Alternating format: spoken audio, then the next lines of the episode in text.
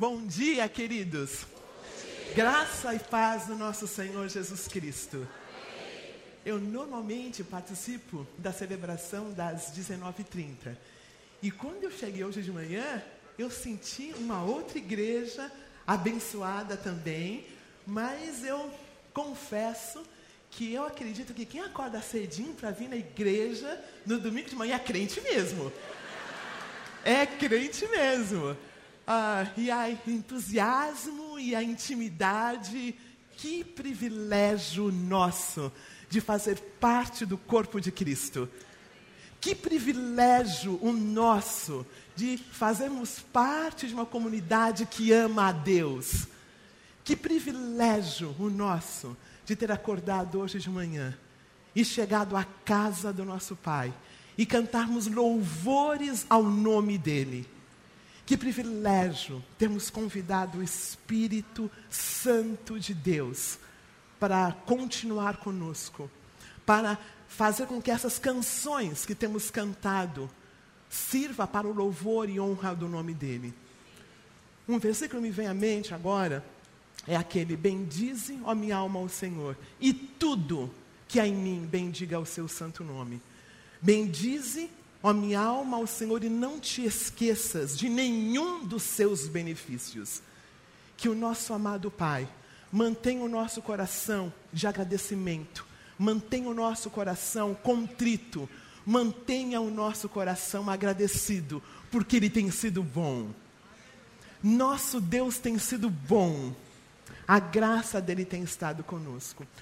O que o Senhor colocou no meu coração para compartilhar com os irmãos é sobre as crises e a igreja do nosso Senhor Jesus Cristo. Nós, mesmo cristãos, muitos de nós que ainda não estão na fé cristã, mas que estão aqui, que são todos muito bem-vindos, nós passamos por crises. Nós lidamos com crises familiares, nós lidamos com crises conjugais, nós lidamos com crises políticas, nós lidamos com crises hospitalares, nós, como país, como mundo, estamos lidando com crises ambientais, nós lidamos com crises na área da educação, nós lidamos com crises nas, nas áreas clericais, religiosas. E nós sempre temos a tendência a achar que essas crises fazem parte da nossa cultura, fazem parte do nosso momento de vida. Um homem, um sociólogo, ele chamou esse século XXI como o momento da nossa modernidade líquida. O momento em que os valores, os valores da vida, não são mais rígidos, fortes. O momento em que a moralidade não é algo mais forte, rígida. É como se fosse uma liquefação, é como se fosse água e esses valores vão se esvaindo das nossas mãos, do nosso controle, e nós nos sentimos absolutamente vulneráveis. Nós não sabemos o que vai acontecer no próximo momento. O trabalho que outrora nós valorizávamos, quem ficava 30 anos, 40 anos no trabalho, hoje em dia nós chamamos este trabalhador uma pessoa estagnada que não progrediu. Então, este valor já é um valor que esvaiu de nossas mãos. Um outro valor que esvaiu de nossas mãos são os nossos relacionamentos. Hoje em dia, o relacionamento ele é interessante enquanto o meu cônjuge ser alguém que supra as minhas necessidades. No momento em que ele não supre mais as minhas necessidades, sejam elas quais forem, ele é descartado. Então, valores estão se esvaindo dos nossos, dos nossos controles. Ah, tem uns amigos queridos na Califórnia e uma delas é professora. E ela compartilhou comigo e com o Bruce, nessa última viagem para lá, que ela, como professora, se uma, uma menina resolver, resolver ir ao toalete e ela resolver que ela vai usar o toalete masculino, ela, como professora, e a instituição não pode impedi-la de usar o toalete masculino. E da mesma forma o menino. Isto tem feito com que nós nos sintamos totalmente vulneráveis. Nós acordamos de manhã, nós vamos no trabalho, mas nós não sabemos se nós vamos continuar nesse trabalho. Porque sempre vem novas tendências, sempre vem pessoas novas. E aí, o que nós fazemos?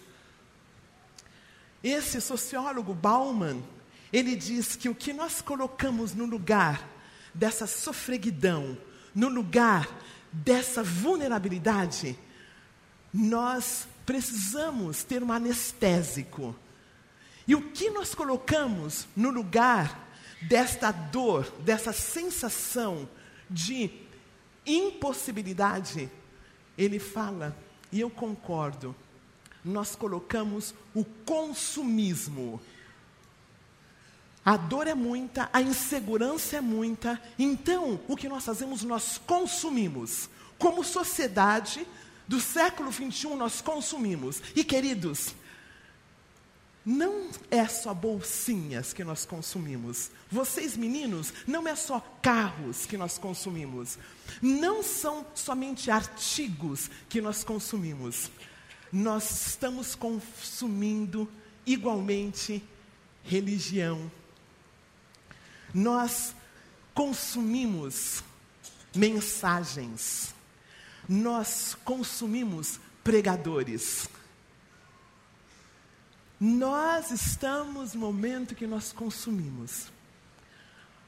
A dor é muita, no lugar dessa sofreguidão, nós colocamos sexo, nós colocamos comida, nós colocamos compras, nós colocamos drogas.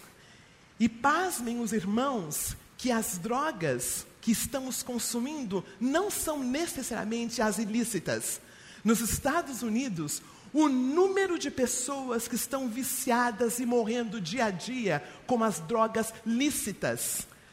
A doença no nosso país, no nosso planeta como um todo, está nos levando a consumir essas drogas que não são aquelas que não podem, é as que podem.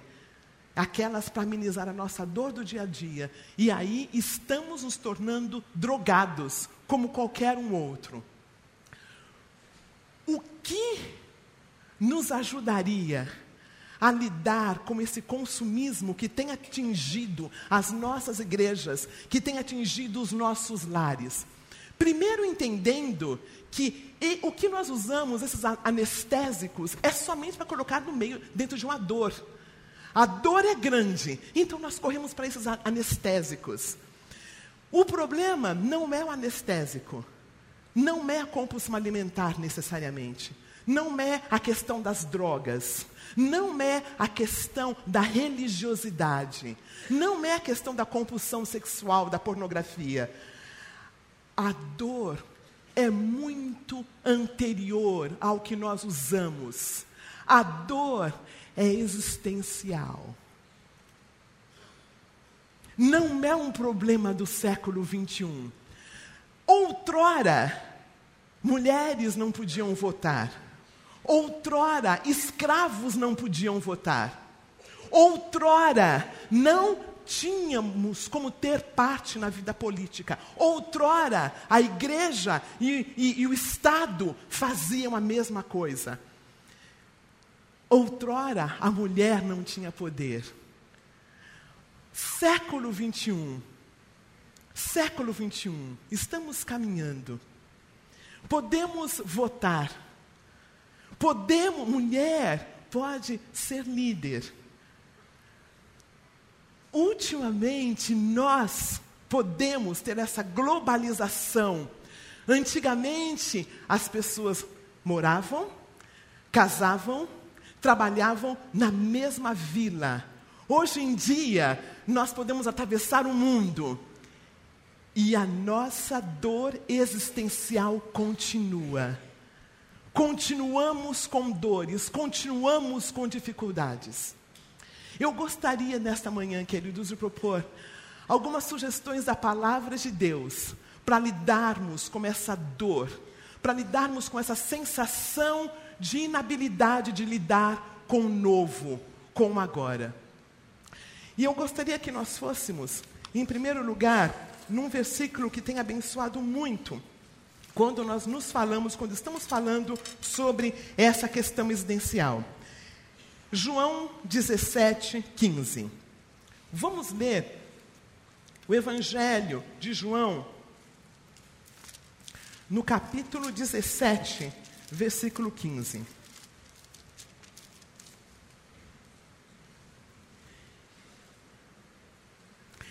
Isto é a palavra de Jesus. Nós vamos em alguns textos, tá bom? Esse é o primeiro.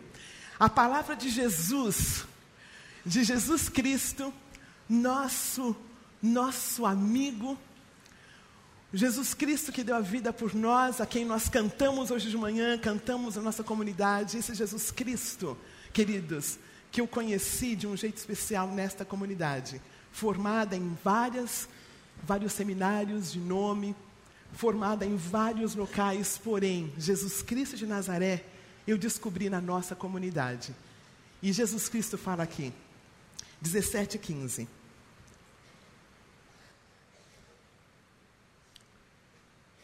Não rogo que os tire do mundo, mas que os proteja do maligno.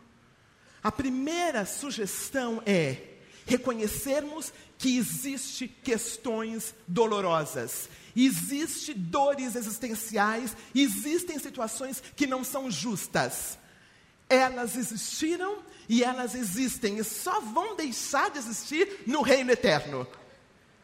Não temos como esperar que tudo fique bem para ficarmos bem. No mundo tereis aflições. Nós vamos passar por essas crises. A questão é que quando nós passamos por essas crises, nós queremos consumir mais, consumir mais da igreja, consumir mais mensagens, consumir mais comunidades, consumir mais conteúdo intelectual. Conteúdo intelectual é uma bênção, mas não nos salva. Quando a situação vem, nós precisamos entender que nós vamos ter dificuldade e que quem nos ajuda é Jesus Cristo de Nazaré. Jesus Cristo de Nazaré, sobre o que nós temos cantado, falado, Ele nos ajuda. E a primeira coisa é entender que teremos problemas, teremos crises ambientais, teremos crises políticas, teremos crises educacionais, teremos crises conjugais, teremos crises familiares, mas nosso Senhor nos avisa que Ele vai cuidar de nós, amém? Segunda área que eu gostaria que nós ah, falássemos está em 1 Timóteo, capítulo 6, versículos 6 a 10. A carta que Paulo escreveu a Timóteo, no capítulo 6,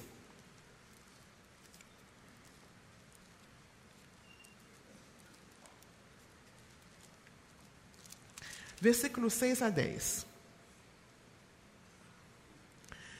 Primeira carta que o apóstolo Paulo escreveu para Timóteo, versículo 6, capítulo 6, 6 a 10, fala: De fato, a piedade com o contentamento é grande fonte de lucro, pois nada trouxemos para este mundo e dele nada podemos levar. Por isso, tendo o que comer e com o que vestir-nos, estejamos com isto satisfeitos. Os que querem ficar ricos caem em tentação, em armadilhas e em muitos desejos descontrolados e nocivos, que levam os homens a mergulharem na ruína e na destruição. Essa palavra o pastor Ed pregou e entrou no meu coração de um jeito tão forte. Contentamento. O que é que vai contra o consumismo? O contentamento. O que nos ajuda a parar de consumir coisas? O que nos ajuda a parar de consumir? Porque, olha, uma viagem ah, é abençoadora. Uma bolsinha bonitinha é abençoador. Certo?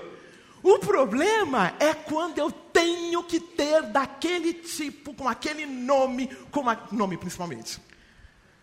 O problema é quando eu tenho que ter. Quando eu tenho que ter, eu me sacrifico. E aí, queridos, a minha identidade não está mais baseada em quem eu sou. Porque a palavra de Deus diz que eu sou filha amada de Deus. A palavra de Deus diz que todos que adentraram por essas portas carregam a imagem de Deus. Foram feitos à imagem e semelhança de Deus. Queridos, queremos mais o quê? Eu vou repetir. Todas as pessoas que estão aqui na nossa comunidade, vou resumir, são criadas à imagem de Deus e Deus as chama de filhos. Amém? Tem mais o que a gente queira? Eu sou filha. A palavra de Deus diz que eu sou filha amada de Deus. A bolsinha não me define. O sapato não me define. Se eu cheguei aqui com um carrão, amém, glória a Deus. Se eu cheguei aqui com um carrinho, amém, glória a Deus. Se eu cheguei de busão, amém, glória a Deus. Sou filha.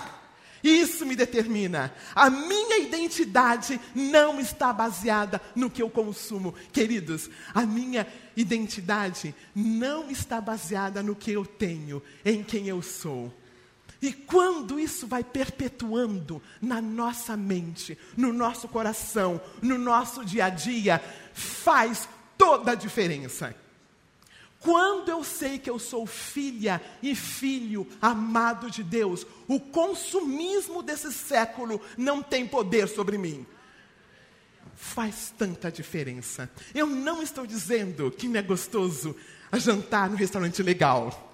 Eu não estou dizendo que é, que é ruim termos um carro legal. Eu só estou dizendo que não nos define.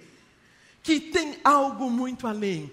O contentamento faz diferença no meu caminhar. Contentamento. Tendo com que nos vestir. Tendo uma comida legal para comer. A gente fica fora um tempão, às vezes viaja, né? E a gente come uns negócios assim, tudo quanto é restaurante, chega em casa, aquele arrozinho com feijão. Não é gostoso? Parece que a gente nunca comeu arroz com feijão antes, né? A gente nunca comeu arroz. Ah, por falar nisso, queridos, uma coisa que eu li que eu achei muito interessante: o pobre brasileiro que come arroz e feijão é diferente do pobre norte-americano que come hambúrguer. O pobre americano é muito mais pobre do que o nosso pobre. Porque tem proteínas, o arroz e o feijão. Tá? Não fazia parte não, mas eu quis falar, tá bom? Ah, Aí, eu queria falar sobre o outro. Eu vou deixar esse outro por último. Acabei de mudar. Ah, um outro, querido, que é um versículo que me abençoa grandemente. E, e, e o Baruch falou hoje de manhã sobre isso. Eu queria que nós lêssemos Salmo 17, 15. Salmo não tem capítulo, é, um, é o inário deles. É o inário do povo hebreu. Salmo 17, 15 tem um versículo que abençoa a nossa alma. Eu vou ler numa tradução antiga, que falava assim: Eu, porém, na justiça, contemplarei a tua face. Quando acordar, satisfar-me-ei da tua presença. Não é lindo? Eu, porém, na justiça, contemplarei a tua face. Quando acordar, satisfar-me-ei com a tua presença. Quando estava preparando esse estudo, queridos, eu pensei, eu tenho me satisfeito com Deus, com Jesus. Eu tenho me satisfeito da palavra de Deus. Salmo fala assim, Jeremias, achadas tuas palavras, logo as comi. Aí um outro fala assim, guardo no meu coração as tuas palavras para não pecar contra ti. Aí, tem um outro em Hebreus que fala assim: que a palavra de Deus é viva e eficaz e mais penetrante que qualquer espada de dois gumes e é apta para discernir os pensamentos e propósitos do coração. Amados, nós temos nos satisfeito com Jesus, com a palavra dele?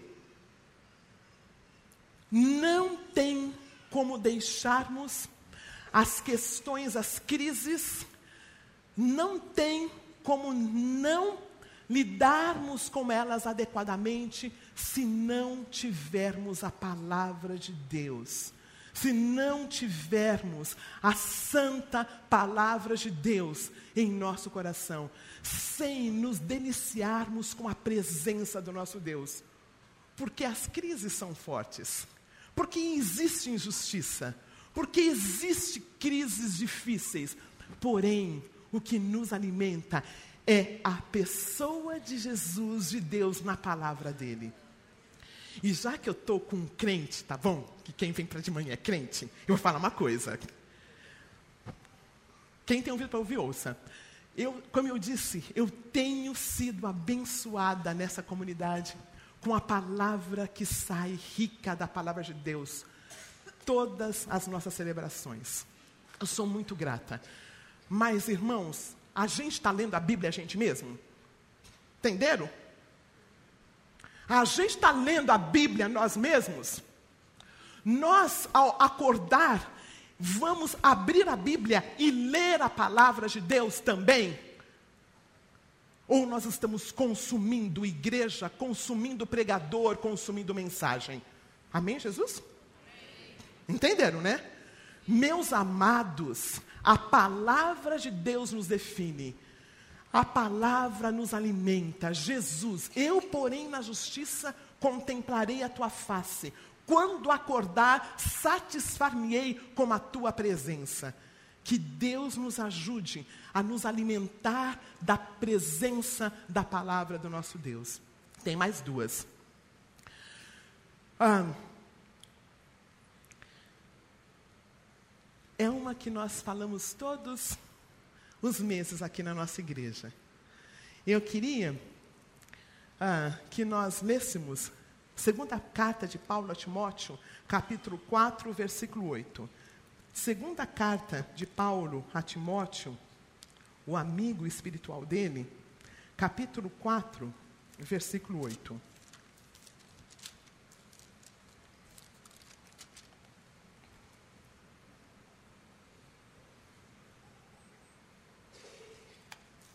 Segunda carta de Paulo a Timóteo, no capítulo 4, versículo 8.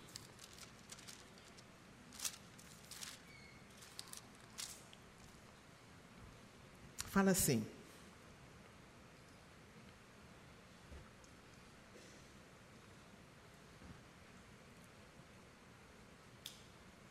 Agora me está reservada a coroa da justiça que o Senhor, justo juiz, me dará naquele dia, e não somente a mim, mas todos, mas a todos o que amam a sua vinda. Sabe o que nós não temos feito na nossa geração? Na nossa geração, nós temos esquecido da vinda do nosso Senhor Jesus Cristo.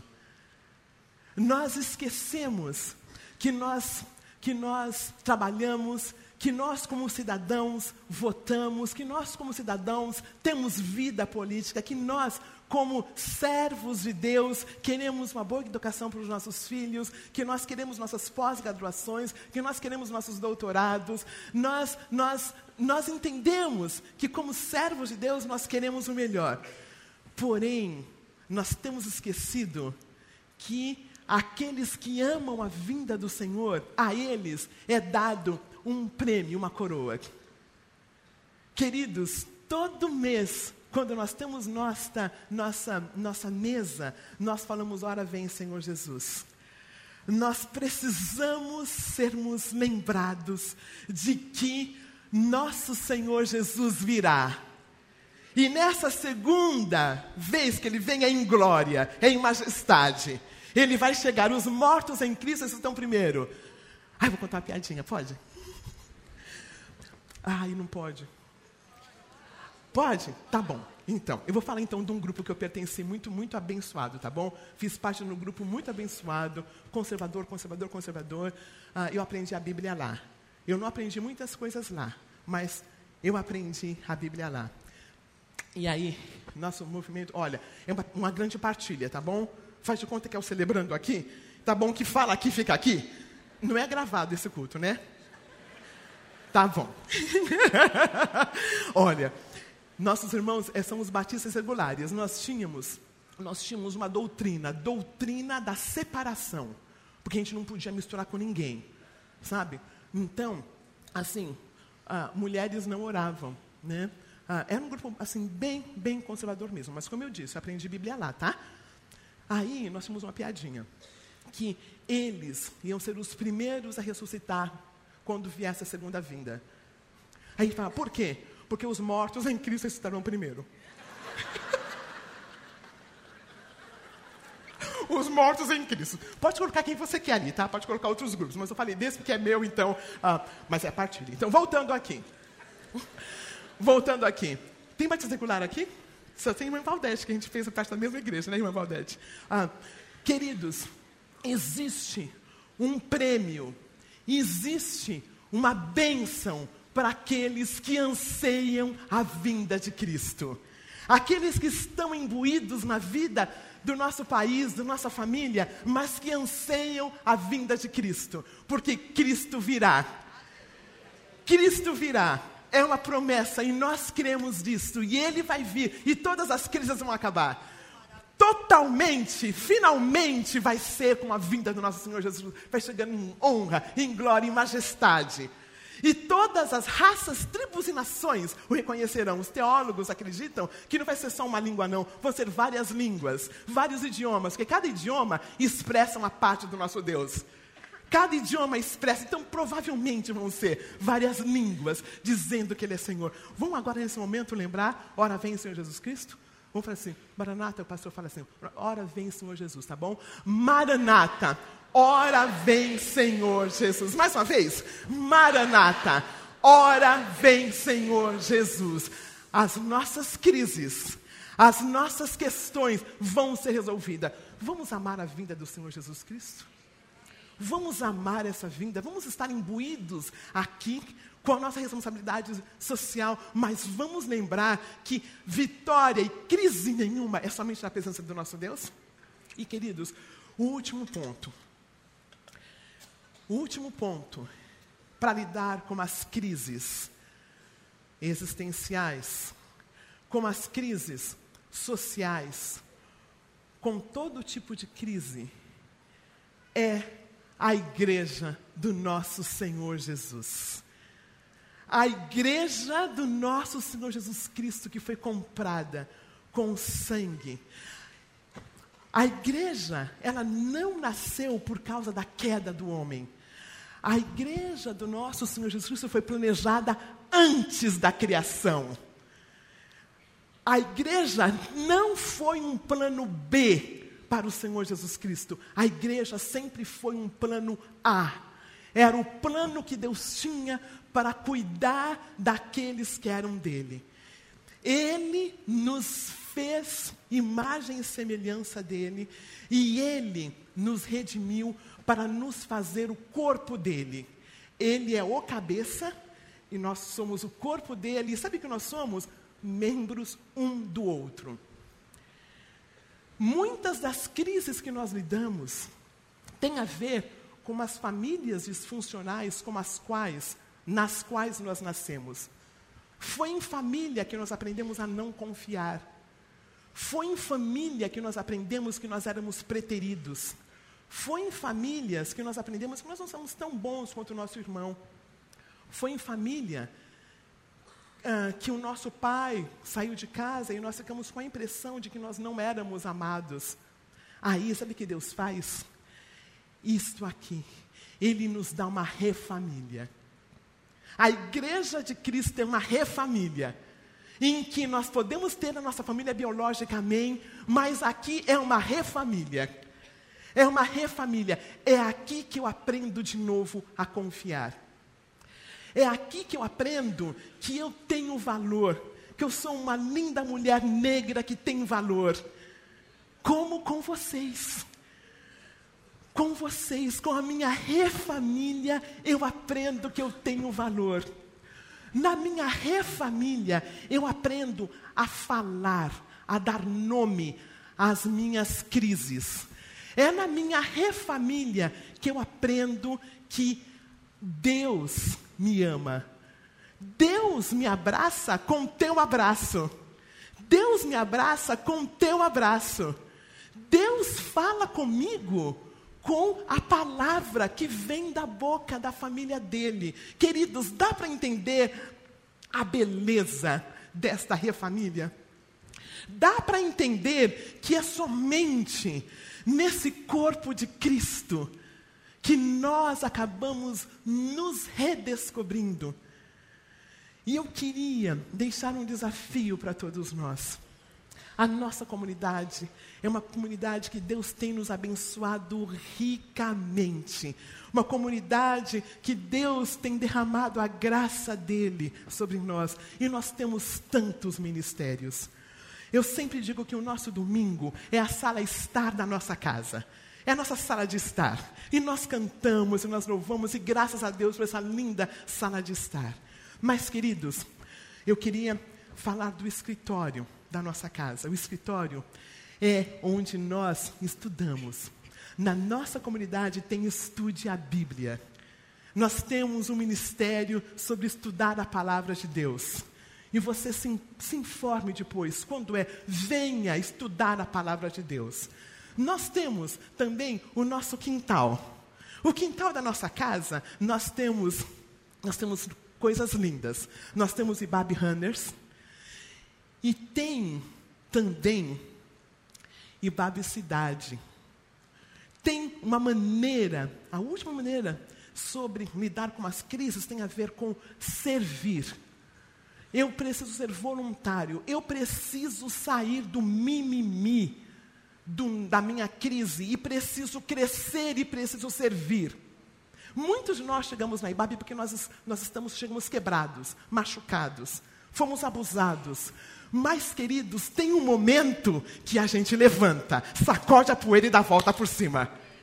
Tem um momento que eu não fico mais sentadinho aí sem fazer nada. Tem um momento em que eu levanto, em que eu sirvo, em que eu procuro um lugar para servir.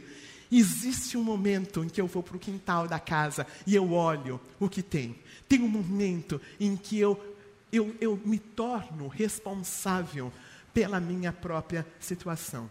Nós temos os ministérios aqui também, queridos, de relacionamentos. O ministérios em que eu posso falar como eu me sinto, em que eu posso trabalhar. Nós temos o Concas para os casais. Nós temos novos casados. Nós temos o Celebrando a Recuperação. Lugares em que eu posso dar nome à minha crise. Lugares em que eu posso abrir o meu coração. Queria terminar nesta manhã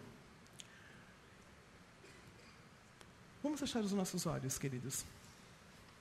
Vamos fechar os nossos olhos. Eu queria que você reconhecesse qual é a tua crise nesse momento.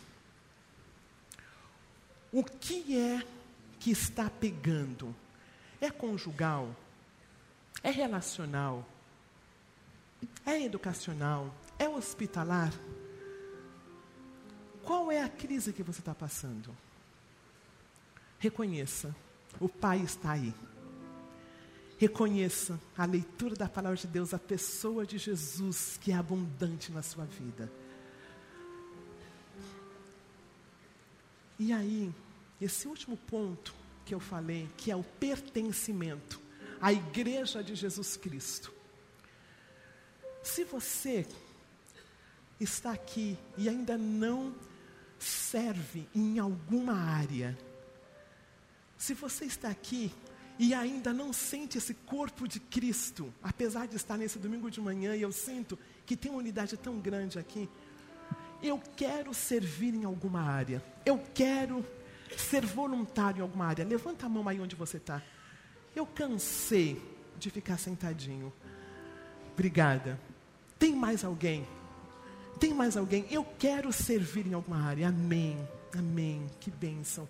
Eu quero fazer parte desse corpo de Cristo, mas não só na sala de jantar. Eu quero entrar na cozinha. A cozinha é onde tem aqueles outros ministérios. A gente fala, dá nome, cá, celebrando a recuperação. E um grupo tão precioso, que é os nossos grupos os nossos pequenos grupos. Eu quero participar. Eu quero sair do anonimato de uma igreja enorme, mas eu quero servir em alguma área. Tem mais alguém? Tem mais alguém? Eu quero. Amém. Amém. Amém, queridos. Amém. Que Deus nos ajude. Que Deus nos ajude. Pode abrir os olhos, queridos. Que Deus nos ajude a lembrar que as crises vêm que Jesus está de volta e a maneira como eu lido com essa crise é com a palavra de Deus e servindo, sendo voluntário, me envolvendo no ministério dessa igreja tão abençoadora que Deus tem abençoado nossas vidas com a mesma. Que Deus nos abençoe.